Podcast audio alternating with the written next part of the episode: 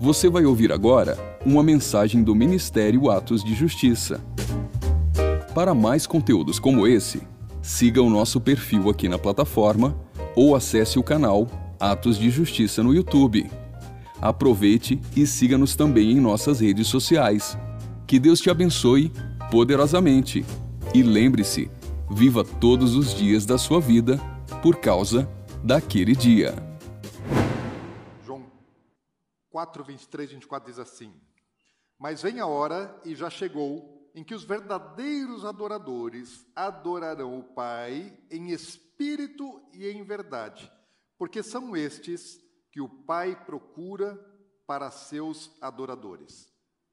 Deus é espírito, e importa que os seus adoradores o adorem em espírito e em verdade. Que o Senhor nos abençoe na meditação da Sua palavra, nos instrua, nos mova, nos aperfeiçoe. Amém? Nós estamos é, muito acostumados no nosso dia a dia a tratar com referências de valores. Na é verdade, você é, sabe o valor do papel moeda, você sabe quanto vale o seu trabalho, o seu salário, aquilo que você compra, aquilo que você vende, você sabe quanto vale o real. Né? Você sabe quanto vale o dólar e tantas outras coisas, né? como é, muitas pessoas operam com bolsa de valor, com ouro, criptomoeda, ou seja, é, a, a mensuração econômica faz parte da nossa vida, do nosso dia a dia. E essas coisas normalmente são o principal objetivo e desejo da cobiça do ser humano. Coisas preciosas, coisas de valores. Mas isso é o conceito de valor e de riqueza na terra. E para Deus, quais são as medidas de valor para Deus? Quem fez o ouro, a prata, tudo que há de precioso? Deus. Quem é o dono de todas essas coisas? Deus. Mas essas são as coisas mais importantes e valiosas para Deus? Sabemos que não. Aliás, nós sabemos que uma única alma, uma única alma, uma única pessoa, vale mais do que toda a riqueza do planeta Terra. Uma alma. Para Deus vale mais do que todo ouro, do que toda prata, do que todo petróleo, do que todo dólar, do que tudo que tem de valor e de riqueza nessa terra, uma única alma vale mais. Uma pessoa que está lá na prisão, uma pessoa que está é, num prostíbulo, uma pessoa que está é, na rua, na Cracolândia, uma alma vale mais para Deus do que toda a riqueza desse mundo. Tanto é que Jesus ele precisou comprar as nossas vidas não com coisas de valor monetário, porque riqueza Deus tem é, é, é, em quantidade infinita.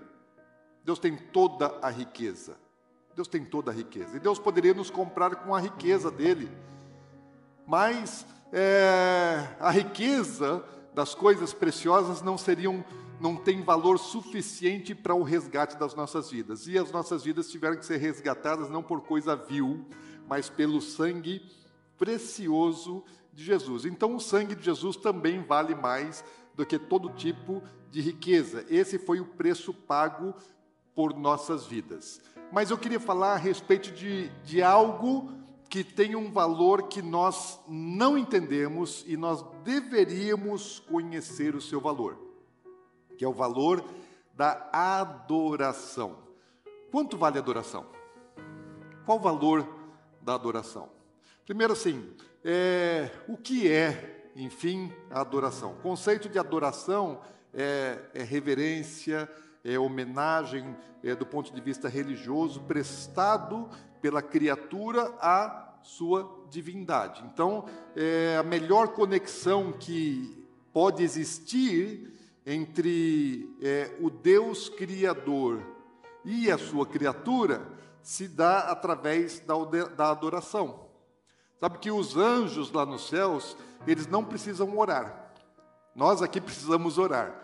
Os anjos lá no céu não precisam orar. Eles não precisam evangelizar. Eles não precisam fazer um monte de coisa que nós, como igreja, fazemos. Mas tem algo que eles fazem muito mais do que a gente. Eles adoram. Eles adoram constantemente. E adorar a Deus é, é você reconhecer quem é Deus, a sua grandeza, a sua majestade, a sua condição de dono por direito de criação e de redenção de absolutamente tudo que é, é ver em Deus que Ele é supremo, que Ele está absolutamente acima de tudo e de todos, de todas as coisas, e só Ele é digno, Ele é o único que é digno de receber a adoração e toda a adoração. A essência da existência de todas as coisas é adorar.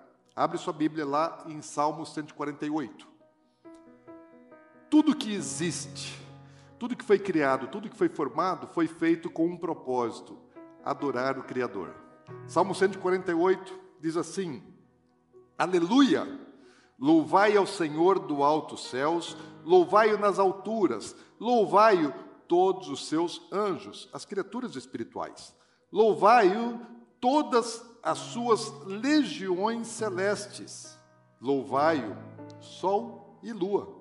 Louvai-o, todas as estrelas luzentes. Louvai-o, céus dos céus, e as águas que estão acima do firmamento. Louvem o nome do Senhor, pois mandou ele e foram criados, e os estabeleceu para sempre. Fixou-lhes uma ordem que não passará. Deus está falando assim: olha, tudo aquilo que é espiritual, louve a Deus. Todas as criaturas, todos os seres espirituais, louvem ao Senhor. E os astros? Toda a criação, todas as constelações, todas as estrelas, o universo, louve ao Senhor. Versículo 7. Louvai ao Senhor da terra, monstros marinhos e abismos, todos, fogo e saraiva, neve e vapor, ventos procelosos que lhe executam a palavra, os montes e todos os outeiros, árvores frutíferas e todos os cedros, feras, gados, répteis e pássaros. O reino animal, reino vegetal e o reino mineral, tudo louve ao Senhor. Versículo 11: Reis da terra e todos os povos, príncipes e todos os juízes da terra, rapazes e donzelas, velhos e crianças, louvem o nome do Senhor, porque só o seu nome é excelso e a sua majestade acima da terra e do céu. Seres humanos, homens, mulheres, crianças, velhos, é, é, todos, grandes, ricos, poderosos, fracos, todos, adorem a Deus, porque Ele está acima dos céus e da terra. Amém? Essa é a razão, essa é a essência para toda a criação. Os montes, as pedras, tudo devem louvar e louvam ao Senhor. É para isso que eu e você existimos. Porque nós somos criados para o louvor da glória de Deus. Lá em em Efésios capítulo 1, Paulo vai falar a respeito disso, que é a nossa existência, nós fomos é, gerados em Deus e predestinados em Deus para louvor da sua glória. Então, esse é o propósito, essa é a razão da nossa criação, essa é a razão da nossa existência. Sabe, lá no céu, nós sabemos as coisas que nós fazemos aqui na terra. Você conhece seu dia a dia, as coisas que tomam seu tempo, o que, que é mais intenso para você na nossa vida cotidiana. E lá no céu? O que é mais intenso no céu? É adoração. A Bíblia ela fala, de vez em quando, ela traz revelação de alguns acontecimentos nos céus. Lá no livro de Apocalipse tem bastante, né? mas não só em Apocalipse, em várias outras porções da Bíblia, falam a respeito de é, momentos em que é, houve revelação à terra de coisas acontecendo no céu.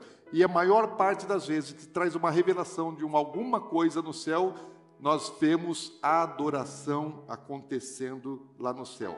Lá no céu não vai ter, quando nós estivermos na nossa eternidade, nós não vamos precisar é, fazer missões, não vamos precisar ajudar o necessitado, porque não vai ter é, gente para ser salvo, porque não vai ter gente carente, necessitada. Nós não vamos precisar fazer um monte de coisa que nós fazemos aqui.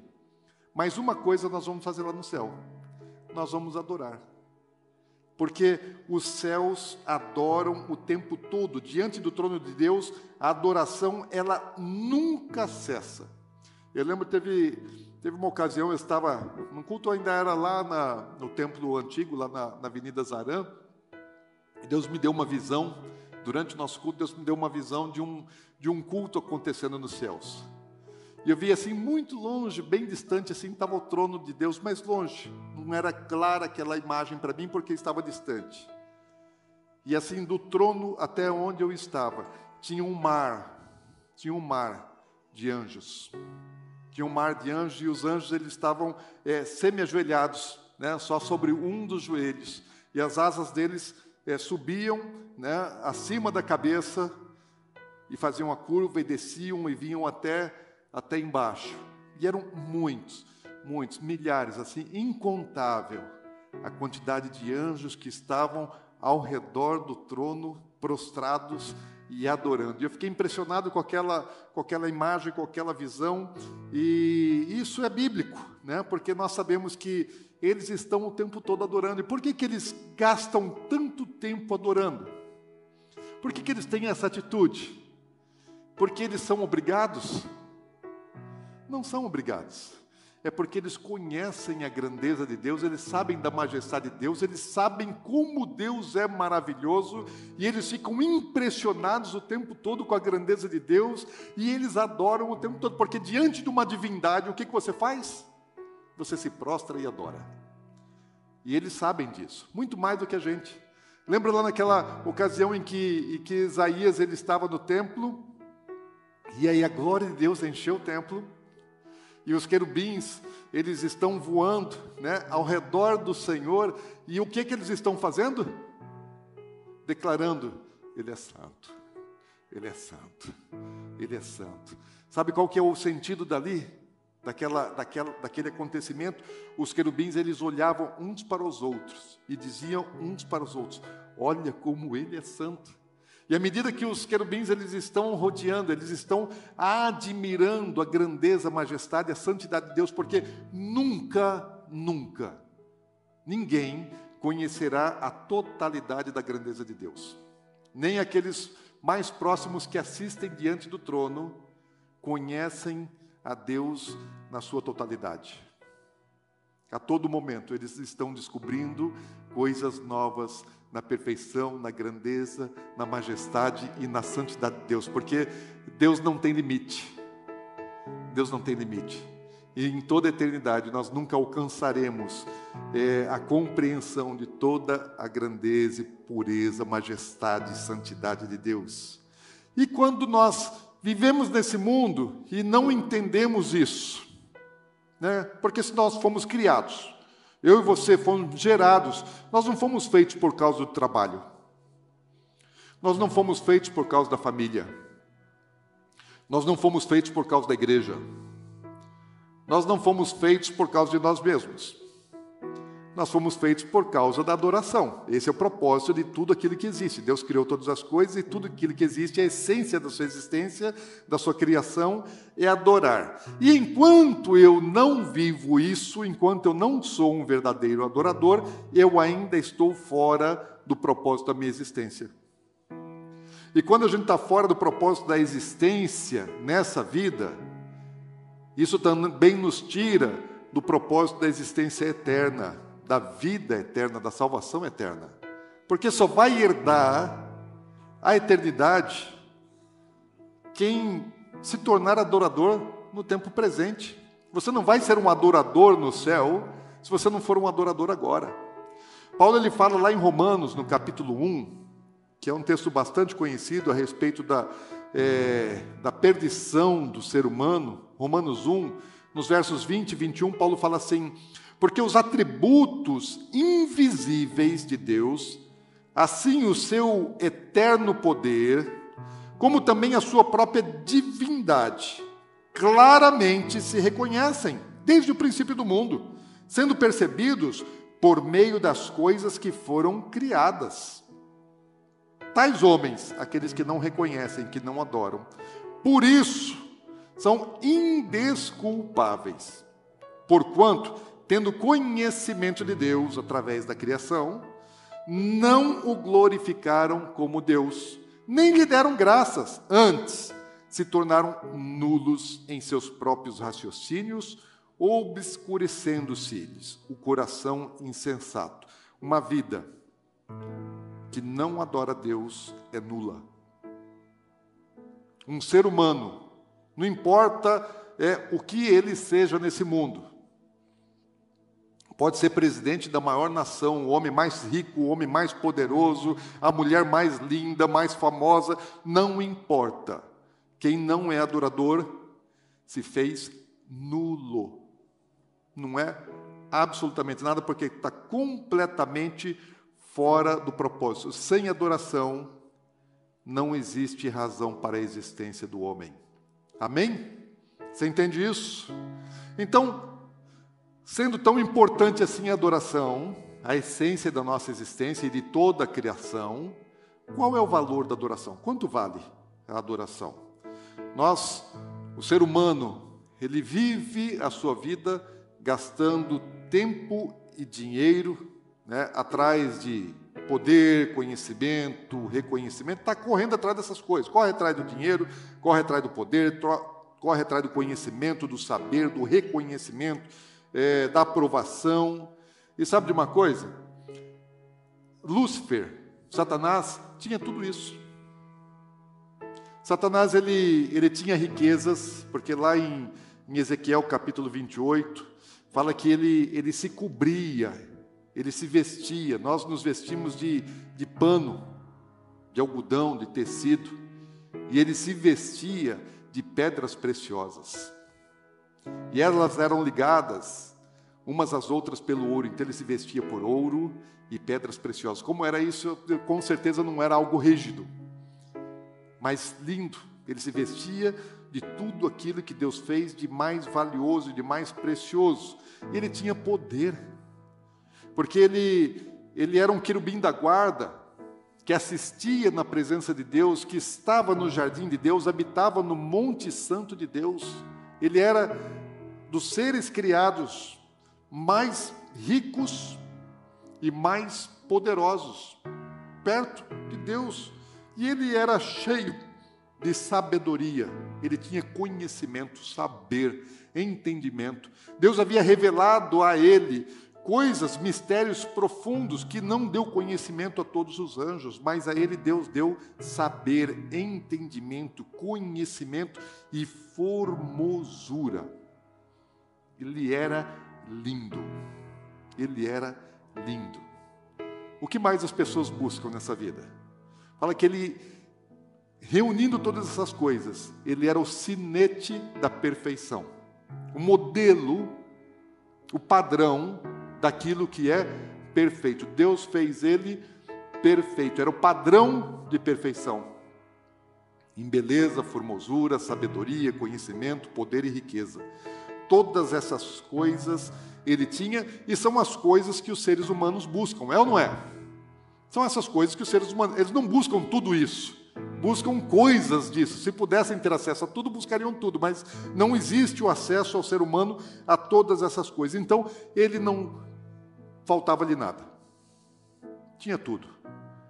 Mas o que, que o cara desejou ainda? Ele desejou uma coisa que ele não tinha. Algo que pertencia somente a Deus, algo que era exclusivo de Deus, que Deus não deu para ninguém, que Deus não dividiu com ninguém adoração. Porque a glória, a adoração, ela é devida exclusivamente a Deus. Mas Lúcifer viu assim Deus sendo adorado e ele era perfeito, falou: eu também mereço ser adorado. Por causa da minha condição, do meu status, da minha diferença em relação aos demais anjos, às demais criaturas todos os céus, eu também sou merecedor da adoração. E ele quis ser adorado como Deus era adorado. Ele não quis tomar o lugar de Deus. Ele quis ser como Deus, subir ao alto monte santo de Deus e estabelecer ali também o seu trono. Sabe uma coisa que é, Jesus ele, ele se assenta à destra do Pai. Quando é que Jesus se assentou à destra do Pai? Quando ele se esvaziou, quando ele se humilhou e quando ele se deu até a morte e morte de cruz. Jesus ele só se sentou à destra do Pai depois de voltar da ressurreição, depois de ter vencido na carne o pecado e a morte. Aí então Jesus ele se assenta à destra do Pai. Agora, eu acredito que aquele trono já existia muito antes da criação do homem. E era um trono que estava vazio. Talvez fosse aquele o trono que Satanás estivesse é, ambicionando, cobiçando. Ser semelhante a Deus e ser adorado como Deus, como hoje Jesus ele é adorado na mesma condição divina. Agora, é, adoração ela é tão importante para Satanás, tão desejável para Satanás, que quando ele foi expulso dos céus e foi lançado na terra, ele começou um processo. Ele começou um processo para estabelecimento do seu império de trevas na terra, fazendo oposição ao reino de Deus. Falou, já que Deus ele é adorado nos céus e o universo todo, as estrelas, constelações, tudo que existe, as criaturas celestiais adoram a Deus, e eu não pude receber essa adoração, Deus não me deu essa adoração, não dividiu comigo essa adoração. Então o que ele fez na terra? Falou: Deus, o Senhor é adorado no resto do universo, mas aqui na terra, nesse, nessa poeira cósmica, no meio do universo, esse é o lugar onde eu vou ser adorado. E ele começou a estabelecer um império, um governo, onde o grande propósito de Satanás na terra é receber adoração. Aquilo que ele sempre desejou nunca saiu do coração dele, ser adorado. Porque a adoração vale mais do que todas as outras coisas. Ele não está interessado em poder, em, em riquezas, está interessado em adoração. Tanto é que, desde a criação do homem na terra até a vinda de Jesus, se passaram quatro mil anos. E desde o pecado de Adão, lá no jardim do Éden, até a vinda de, de Jesus, o que Satanás fez? Estabeleceu o seu poder, a sua autoridade e a adoração, o culto a Ele, de muitas formas, através da idolatria, através das religiões pagãs, através da cultura, é, e até de maneira inconsciente ele fez com que o ser humano se tornasse um adorador dele. E ele, quando ele está na terra, o que ele faz? Ele tem o governo sobre todo o mundo. E Jesus, agora quando está no mundo, e ele faz o jejum de 40 dias, ele é levado ao deserto para ser tentado, o que é que Satanás oferece para Jesus? E o que, que ele quer receber de Jesus? Ele fala assim: olha, já levou Jesus a um, assim, a um alto monte, mostrou para Jesus todos os reinos do mundo, toda a glória, todo o poder, toda a riqueza dos reinos da terra, e ele fala assim: tudo isso eu te darei, se prostrado me adorar. Ou seja, Satanás ele construiu um controle, um domínio, um império sobre o mundo e estabeleceu o seu poder sobre os reinos da terra. Falou: eu mando nisso tudo. Jesus não questionou a afirmação de Satanás de que ele tinha autoridade sobre os reinos da terra. E Satanás disse assim: Olha, tudo isso aqui é meu. Quando eu venci Adão lá atrás, eu comecei a governar na terra. E olha só, tudo isso aqui é meu. Jesus veio, veio ao mundo para quê?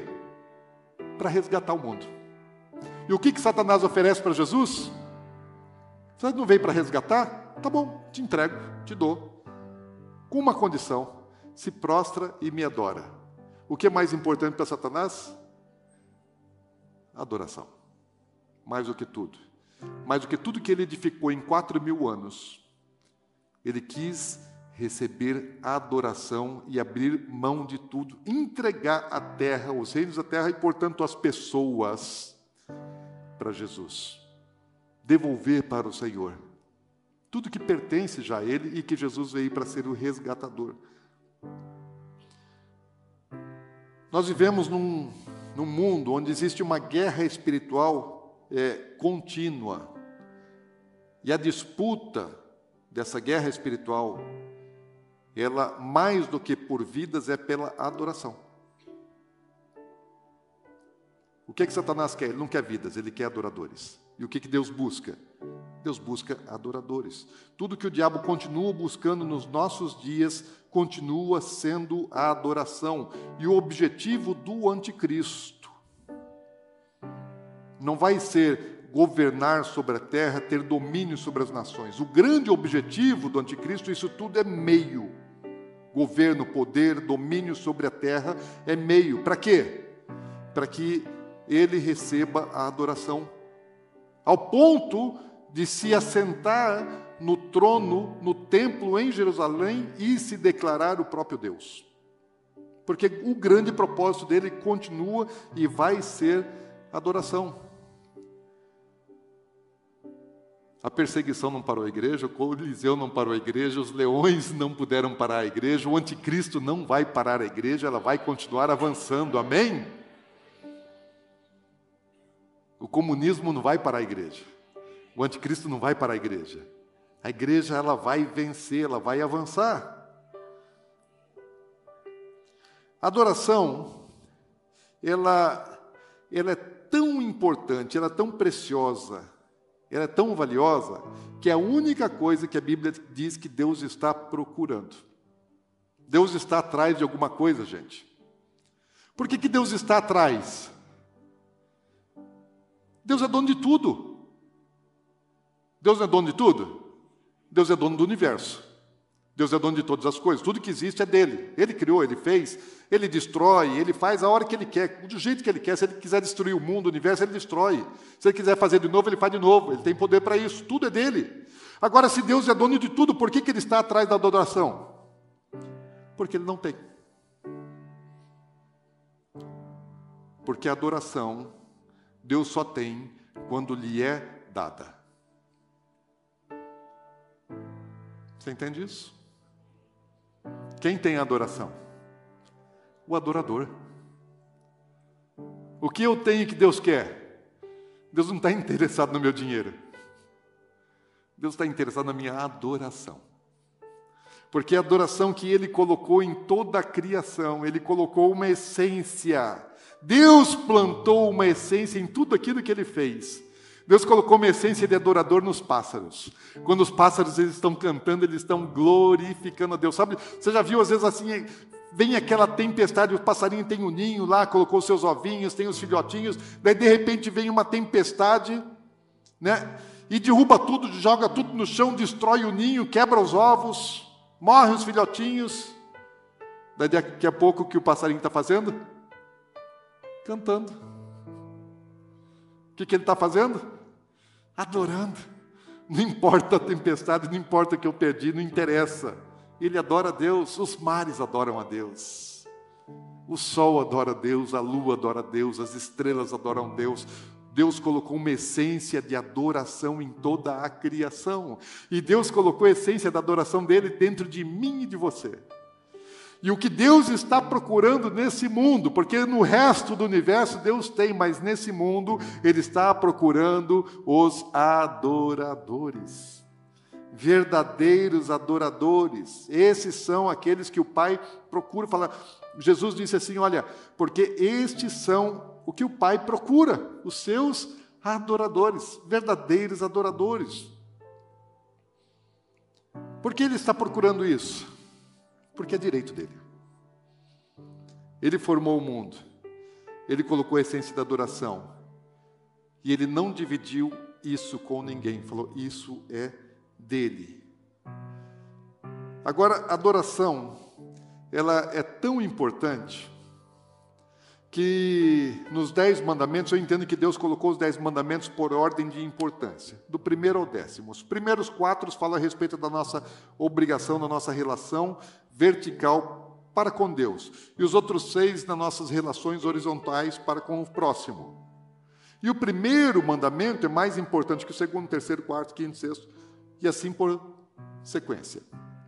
O primeiro mandamento fala a respeito de quem Deus é, que eu devo amá-lo por causa de quem Ele é. E isso é a base para todas as coisas. Eu atribuir a Deus o valor, o reconhecimento de quem Ele é. E o segundo mandamento? Eu não prestar culto, eu não adorar nenhum outro Deus. Há uma vedação na Bíblia expressa: você não pode dar aquilo que Deus colocou dentro de você, você é um adorador, e você não pode entregar a sua adoração a nenhum outro tipo de Deus. Você só pode adorar a Deus. Sabe que o pecado que mais aborrece a Deus é o pecado de idolatria. Porque o pecado de idolatria, ele, ele dá a um falso Deus aquilo que pertence ao verdadeiro Deus. E não tem nada que deixa Deus mais indignado do que isso. Não tem nada que aborrece mais a Deus do que ele ver o diabo e os seus demônios recebendo a adoração que pertence a ele. Não foi à toa que Deus lançou todos eles para fora dos céus, porque isso trouxe grande indignação no coração de Deus. E hoje, o que o mundo vive? Nós vivemos um mundo em que, como falamos aí na outra semana, vive no engano, na mentira, e adora a Satanás, mesmo sem saber.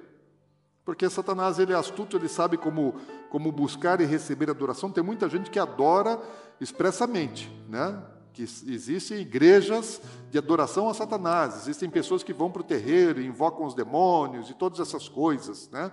os espíritos, as iemanjás e, e todas essas coisas, sabem que estão é, invocando seres, criaturas espirituais das trevas.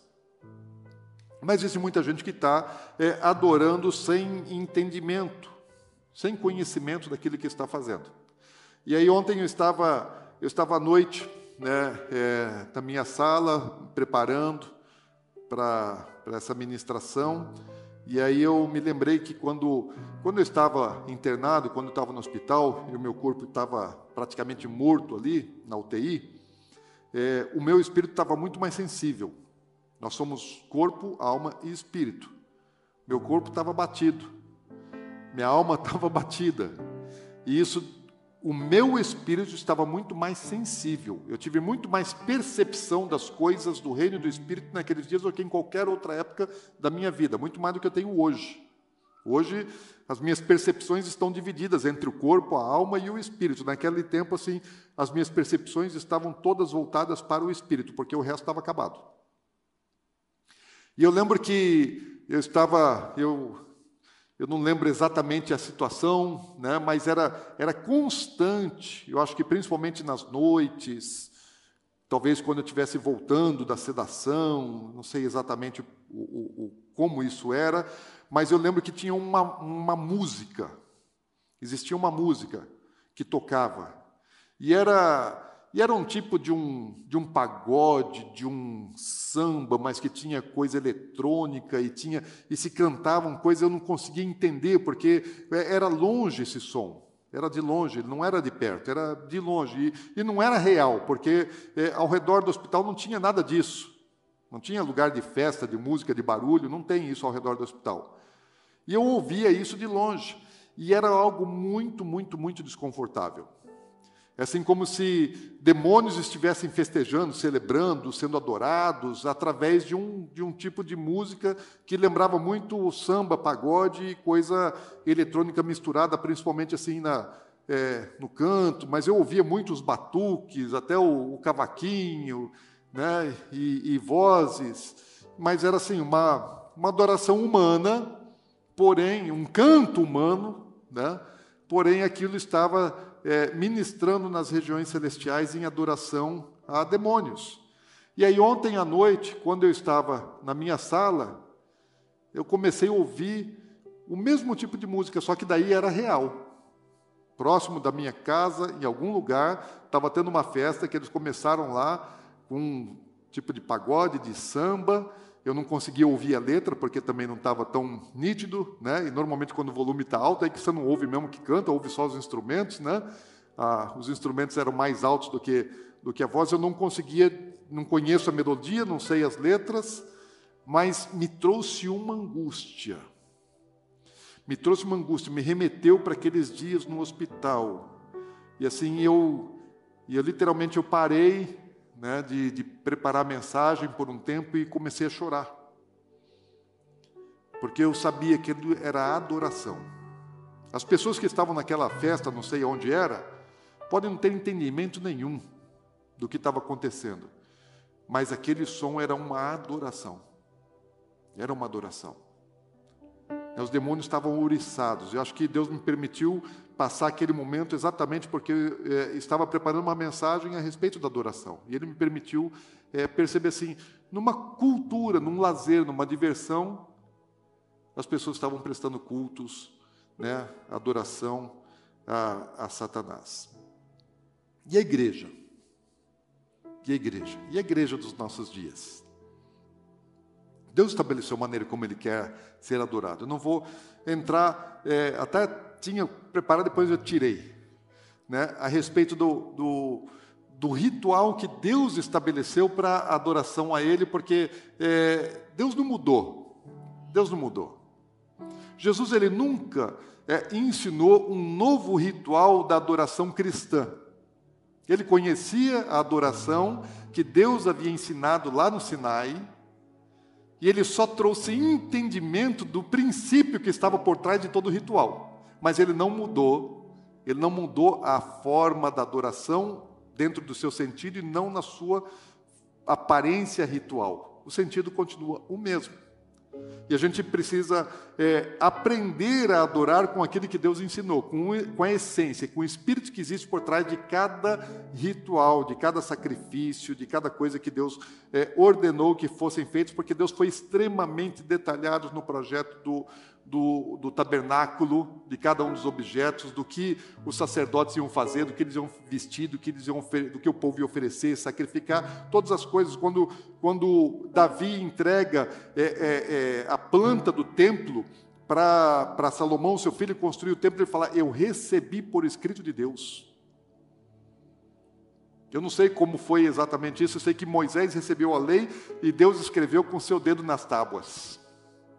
E Davi fala assim: está aqui a planta que eu recebi escrito de Deus. Deus foi detalhista. Deus foi extremamente detalhista em todas as coisas relacionadas à adoração, porque Deus não recebe adoração do jeito que nós queremos, Ele recebe adoração do jeito que Ele quer. Você pode, é, não é o que eu gosto que eu ofereço para Deus, eu tenho que oferecer para Ele aquilo que Ele gosta. Ai de mim se eu for oferecer para minha esposa aquilo que eu gosto, eu tenho que oferecer para ela aquilo que ela gosta. Quem é casado aí sabe disso, né? Glória a Deus, né, Marcelo? Nós temos que agradar o gosto dela. A esposa tem que agradar o gosto do marido, né, dela. Sabe que uma vez, vou contar aqui uma. Uma vez, né, no aniversário meu, gente. Já riram, né? Sobrou para ela agora, né? No aniversário meu, acreditem e pasmem. Eu ganhei panela de pressão, panela de presente. Ela me deu de presente um jogo de panela, gente no meu aniversário. Bom, eu uso mais do que ela, né? Eu cozinho mais do que ela em casa. Mas eu, eu, eu senti assim uma, uma má intenção nesse negócio. Se você, às vezes você é corintiano, né? E você ama a camisa do Corinthians. Tem corintiano aí, gente? É, tem um monte de corintiano aí, né? Vocês gostam da camisa do Corinthians, sim ou não? Mas não adianta vocês me darem uma camisa do Corinthians.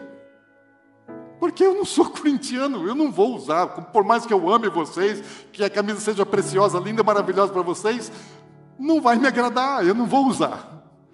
E por respeito a vocês, nem vou fazer pano de chão dela. Também não. Mas nós temos aqui adorar a Deus com, com aquilo que Ele quer ser adorado. E hoje, quando nós falamos em adoração, cristãos, evangélicos é, que nós somos, o que, é que você pensa quando se fala em adoração? Já pensa logo no louvor, fala sério, é ou não é? Quando você fala assim, congresso é, de adoração, quem é que você acha que vai participar? Os músicos e os cantores. Que parece que adoração é, é algo exclusivo, né? É, da arte, da música. Mas, gente, não vamos confundir adoração com louvor, com música, porque não são exatamente a mesma coisa. A adoração vai muito além da música, a adoração vai muito além é, dos louvores. É verdade que a música talvez seja o mais belo de todos os veículos para a adoração. A, a, a, música, né, fala assim que Deus ele habita no meio dos louvores e a música ela eleva a nossa alma, mas nem sempre ela eleva o nosso espírito. Ela mexe com certeza com a nossa alma, mas Deus está buscando adoradores que adorem em alma e canções. Em espírito e em verdade. Então, é, Deus espera que nós estejamos num outro nível que vai acima, que vai além daquilo que a música faz é, com a nossa alma. Sabe que para adorar, você nem precisa de música. Para você ser um verdadeiro adorador, você é, não precisa de música, porque se precisasse de música para adorar, imagina o que seriam dos desafinados como eu, ou dos mudos, ou dos surdos. Né? Nunca poderíamos ser é, verdadeiros adoradores. Lá, quando eu citei Isaías 6, né, os, os, os querubins, eles não estavam é, é, é, cantando, eles estavam declarando, eles estavam anunciando. O Abel, Abel, filho de Adão e Eva, Abel era adorador, gente. Mas sabe que nos dias de Abel não existia música?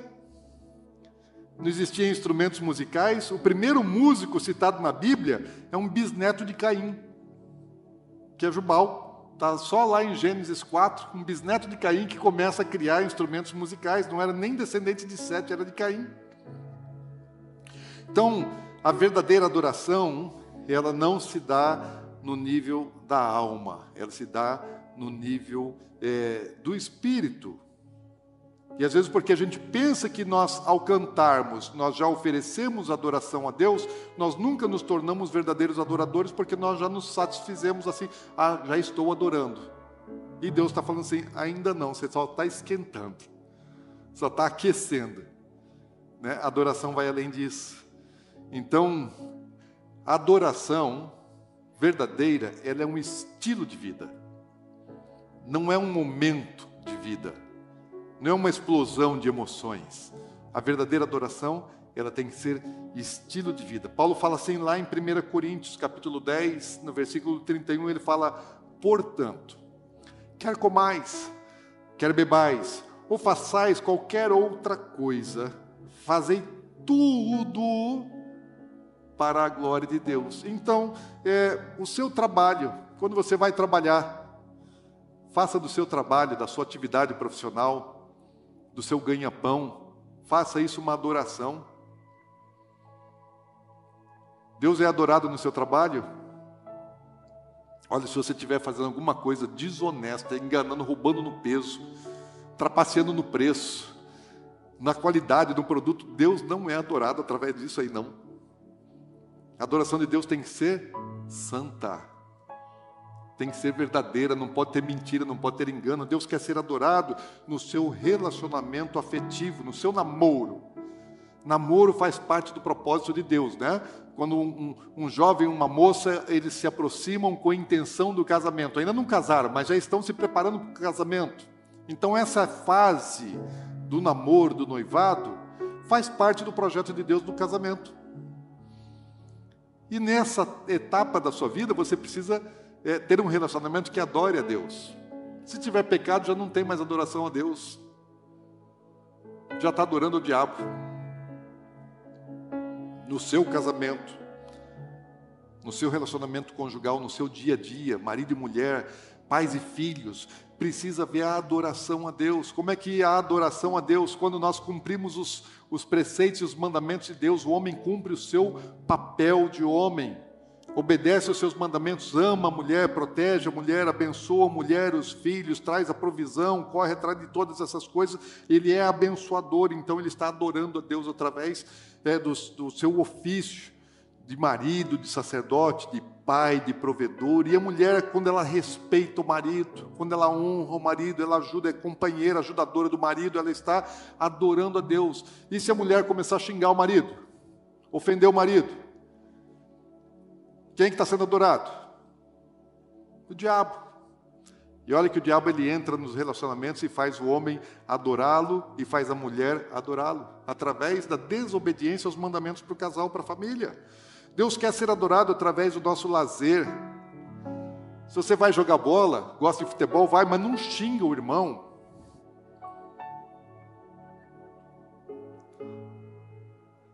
Se você pratica um esporte, não roube no esporte. Né? Subiu para o bloqueio lá, fala, a bola pegou, raspou, você deve... não pegou, não pegou. Mentira! pegou. Mesmo que o adversário não veja que pegou, você tem que denunciar, ó, oh, toquei, raspou. Seja verdadeira em todas as coisas, para que Deus seja adorado. Sabe que Deus quer ser adorado na sua forma de vestir?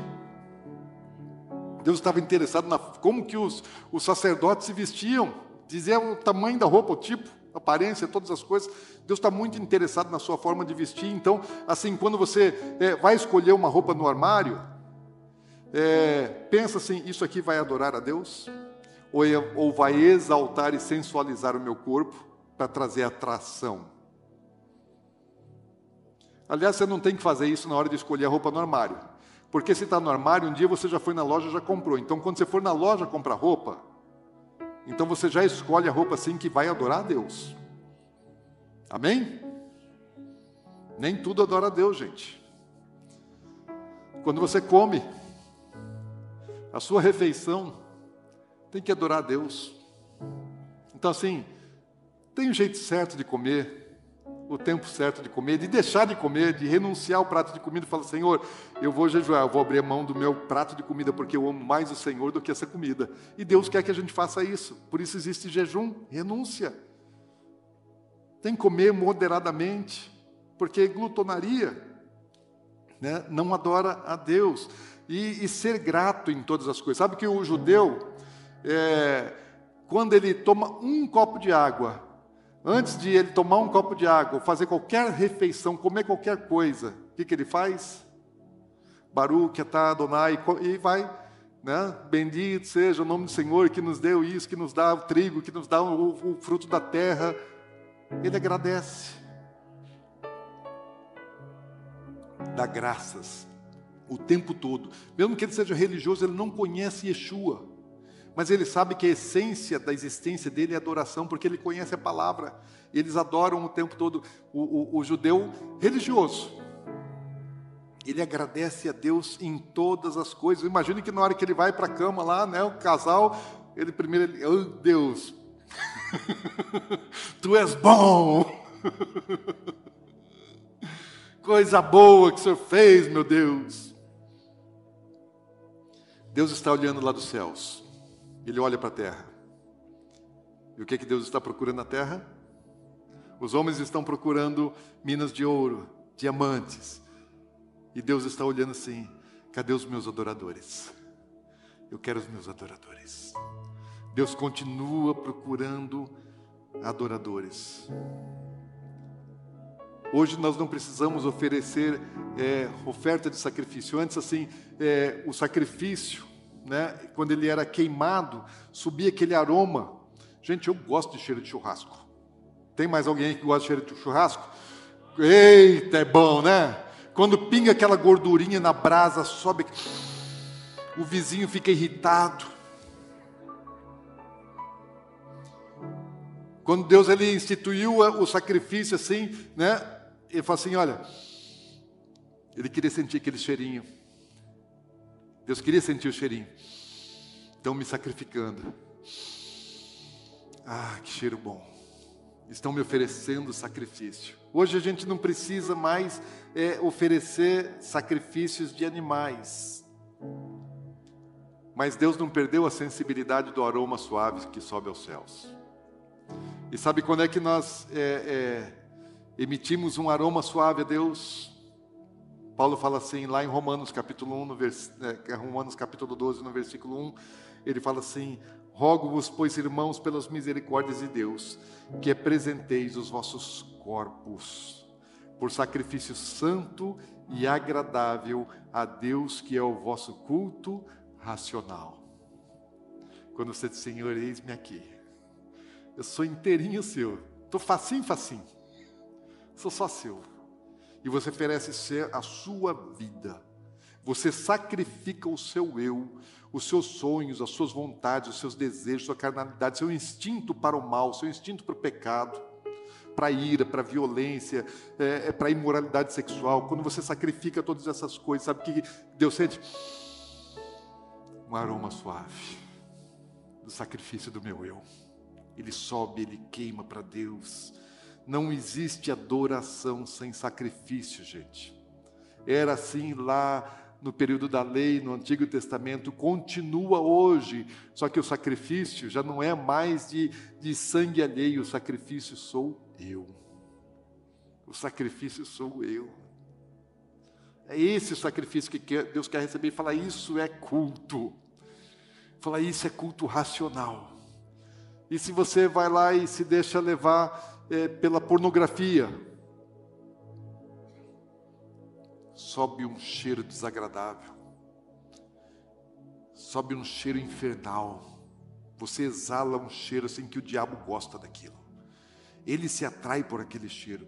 E, e Deus ele tem, ele sente abominação por aquilo que você está exalando quando você está diante de uma pornografia, porque você está exalando, atraindo demônios e repelindo Deus, porque abominação é aquilo que causa náuseas, e Deus quer sentir um aroma agradável. Deus ele ele não espera só que nós é, sejamos verdadeiros adoradores no indivíduo, mas Deus espera que nós sejamos adoradores coletivos. E a adoração coletiva, Deus chamou isso de culto. É a adoração quando todos os verdadeiros adoradores, quando os adoradores se reúnem é, para oferecer culto, adoração. Mas Deus ele não quer que essa adoração seja algo mecânico, religioso, profissional, feito de ritos, é, de aparência somente. Né? Lá em Isaías capítulo 29, 13, Deus dizia assim: Deus muitas vezes ele, ele reclamou da, da adoração que não tinha essência, que não era pura, não era genuína. Ele fala assim: Olha, o Senhor disse: Visto que esse povo se aproxima de mim e com a sua boca e com seus lábios me honra, mas seu coração está longe de mim, o seu temor para comigo consiste só em mandamentos de homens que maquinalmente aprendeu. Adoração ritualística, mecânica, religiosidade. Deus fala assim: Eu não quero, eu quero coração. Eu não quero aparência. Não adianta levantar as mãos se o coração estiver sentado. Você tem que derramar a Deus o seu coração. Ergue para Ele o seu coração junto com as suas mãos. Não põe só a mão e fica com aquele peso. Para que, que esse ministro de louvor fica mandando levantar a mão? Sabe por que, que ele pede para você levantar a mão? Porque ele quer que você preste atenção no que você está fazendo. Olha o que, que você está fazendo. Se volte para aquele que você está fazendo. Então ergue sua mão e faz alguma coisa. Por favor, adore. Não fique de braço cruzado. Não fique com seu coração e sua mente longe disso. Sabe que às vezes a gente, às vezes a gente vem para a igreja e a gente está com a mente e o coração tão longe. Vai para o culto, formalidade. Ah, chegou o dia e é hora de ir para vou para a igreja. Vai lá, se arruma, vai para a igreja. E às vezes sai do culto, sai de casa para ir para a igreja como se estivesse indo para qualquer outro lugar para um shopping, para um restaurante, para uma visita família. Sabe que se você fosse é, para uma festa de casamento, ou uma reunião com o presidente da República, ou um mega empresário, uma proposta de trabalho, uma entrevista, você se prepara para aquilo. Mas para ir para cultuar Deus não precisa preparar nada, não. Ou seja, porque o encontro que você vai ter ah, não é importante. Gente, você vai ter um encontro com o dono de tudo, com o Criador do universo. E vai para a igreja sem, sem se preparar, daí chega lá na, na igreja e fica olhando para o WhatsApp, para as mídias sociais, olhando para o relógio com pressa que o culto acabe. E Deus está olhando lá assim: cadê os meus adoradores? Ah, não estão na igreja, deixa eu procurar lá fora. Porque lá na igreja eles não estão, não. Lá eles estão fazendo outra coisa, não estão buscando. Não estou dizendo que é sempre. Mas tem muito culto que Deus ele nem pode se manifestar. Por quê? Porque não está na programação que Deus se manifeste. E se não tiver ali no script, na ordem de culto, então não tem espaço para ele, tem que combinar primeiro. Né? E se Deus não combinar antes, não vai entrar. Muitos cultos, infelizmente, no nosso tempo, eles não são feitos para agradar a Deus. Muitos cultos são feitos para agradar as pessoas. Ai, veio fulano de, de tal na igreja.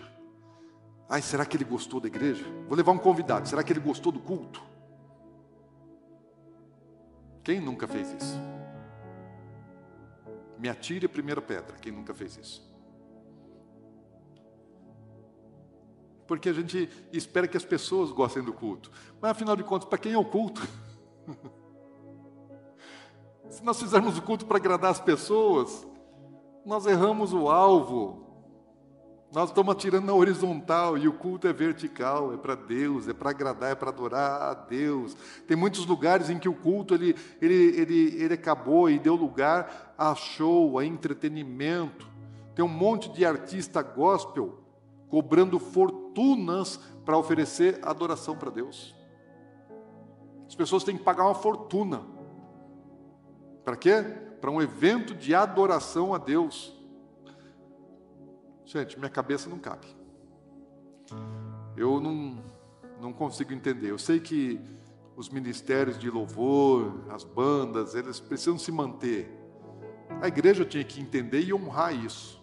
Mas a igreja também erra da sua parte, porque não honra, acaba sendo mesquinha, não sustenta, né? vai, desfruta da unção que está sobre a vida daquele, daquele ministro de louvor e não o abençoa, não o sustenta só quer receber da unção dele, e depois aquele que tem a unção, ele cobra pela unção e fica um ciclo vicioso desse negócio, e ele só cobra porque tem quem paga, e o outro paga porque tem quem cobre, e esse negócio fica aí, não sobe para o céu, fica rodando aqui.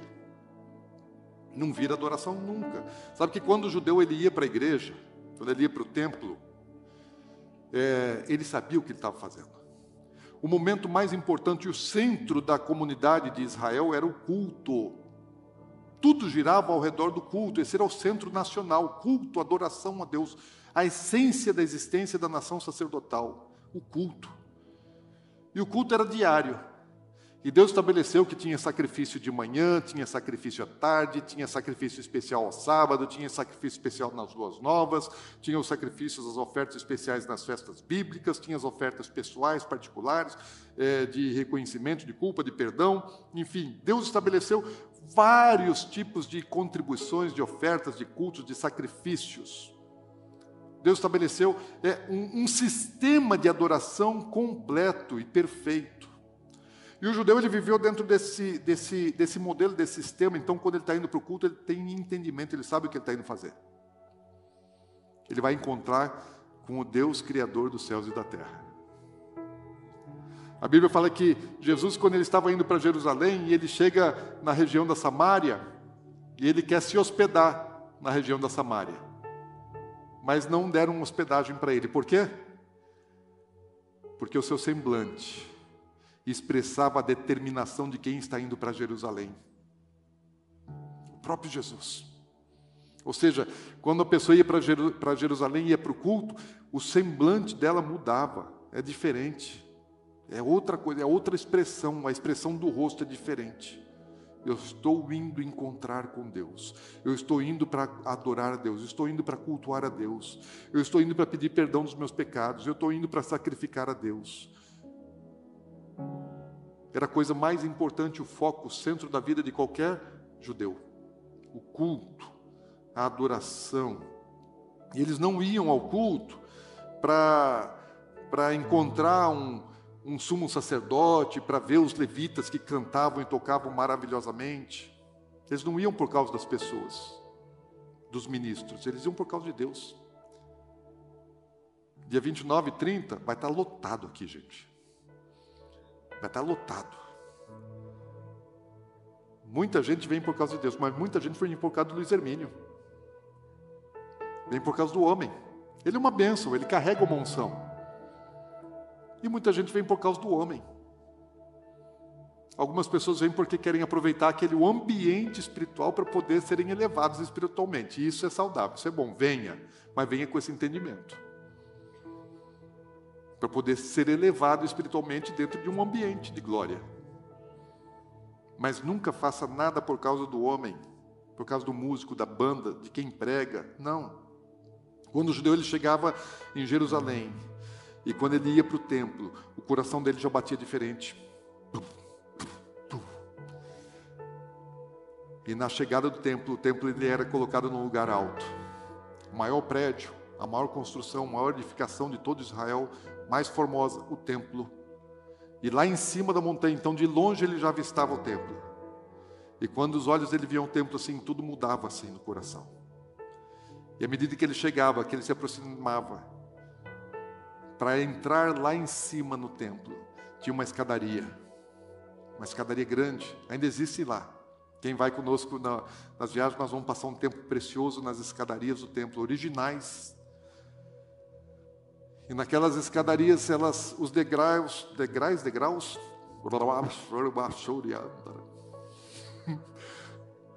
eles não são do mesmo tamanho. Tem um degrau menor, o outro maior, deu um menor, um maior. Por que isso? Porque quando o degrau é tudo do mesmo tamanho, você já sabe a medida e você não precisa nem olhar para ele.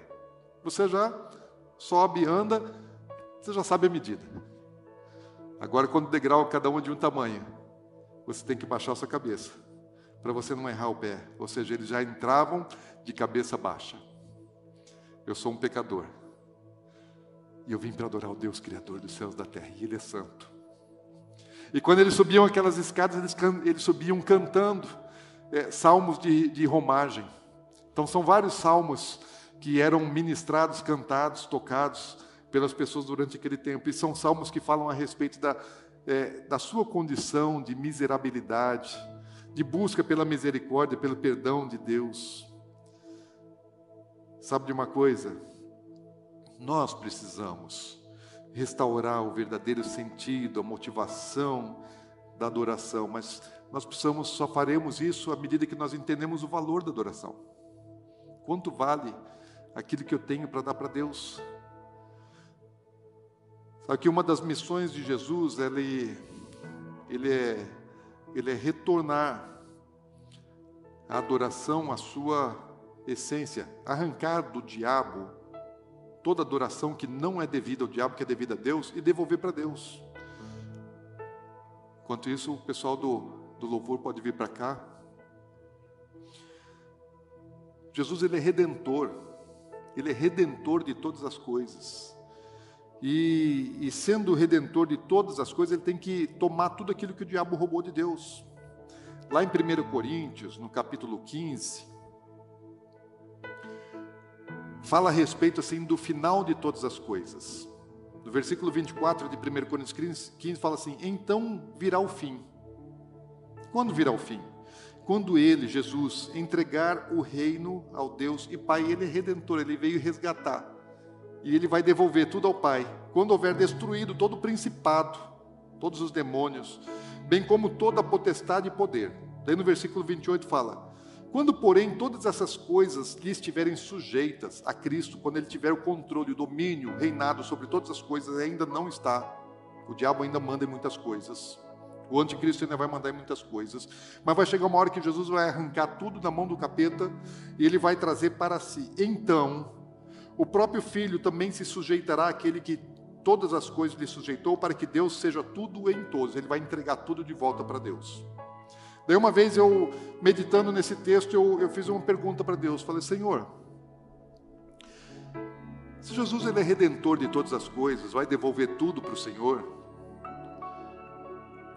eu não entendo, porque os próprios demônios não vão ser resgatados da sua condição, eles vão ser condenados. E todas as pessoas que não foram salvas também irão para o inferno.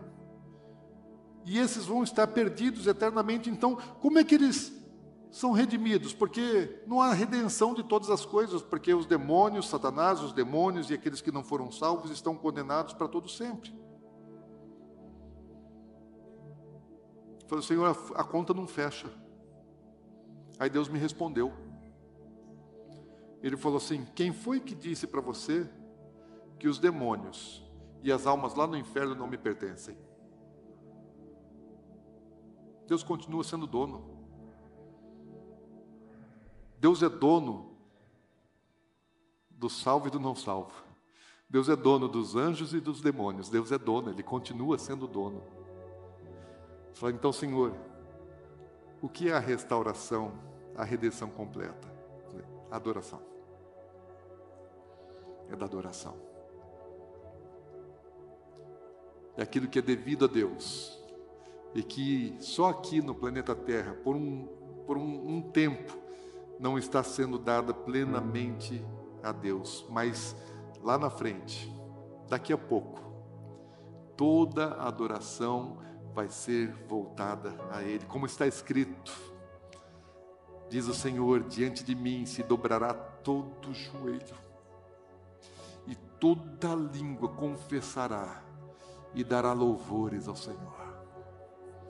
Lá no inferno, lá no lago de fogo, Satanás vai se prostrar, os demônios vão se prostrar, as almas vão se prostrar, e lá no inferno eles vão reconhecer e vão adorar. Deus é o Deus de todas as coisas, Deus é o Criador. Ninguém vai deixar de adorar. Então, a restauração da adoração é uma batalha de altíssimo nível, é a, é a batalha de mais alto nível que existe no mundo espiritual.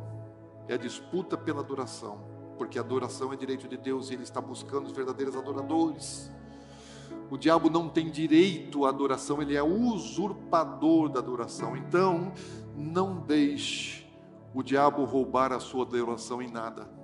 Quando você vai ver a televisão, quando você vai assistir algum filme, seriado, internet, o que for, não deixe o diabo te colocar diante de um altar dele. Não adore não adora seu time de futebol, corintianos, os corintianos subiram. Não adorem o seu time de futebol.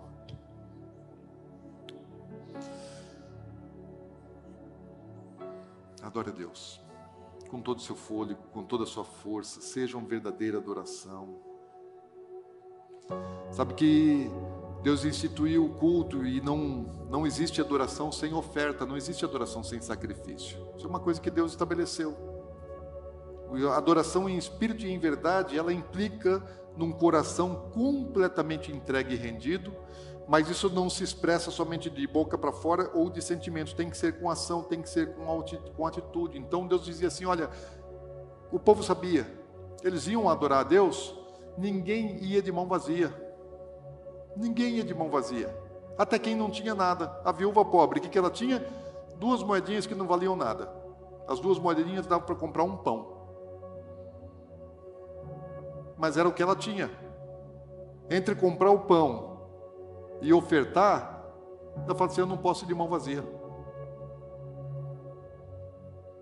E a única coisa que ela tinha, as duas moedinhas. Falou: Então eu vou dar o que eu tenho, porque ninguém ia de mão vazia. Todos compareciam diante de Deus, uns com muito, outros com pouco, mas Deus não estava olhando para aquilo que é, era um montante econômico, mas Deus estava olhando primeiro para o coração, porque Deus olhou para Abel, viu nele um coração adorador, daí olhou para a oferta dele, falou: essa oferta está de acordo com a adoração verdadeira. E aí ele olha para Caim e fala: não, esse coração não está me adorando. Daí ele olha para a oferta, essa oferta também não me adora porque precisa ser em unidade de coração, de entendimento, de, de entendimento. Deus merece a nossa adoração. E sabe qual é o meu desafio? E já tem sido algum tempo. E eu vou dizer para vocês assim, eu tenho, eu tenho tido ainda dificuldade para romper, em elevar o nosso nível de adoração. O meu nível pessoal de adoração e o nosso nível como igreja de adoração mas nós precisamos romper. Eu preciso romper, você precisa romper, nós precisamos romper no nosso nível de adoração. Nós precisamos ser adoradores diferentes.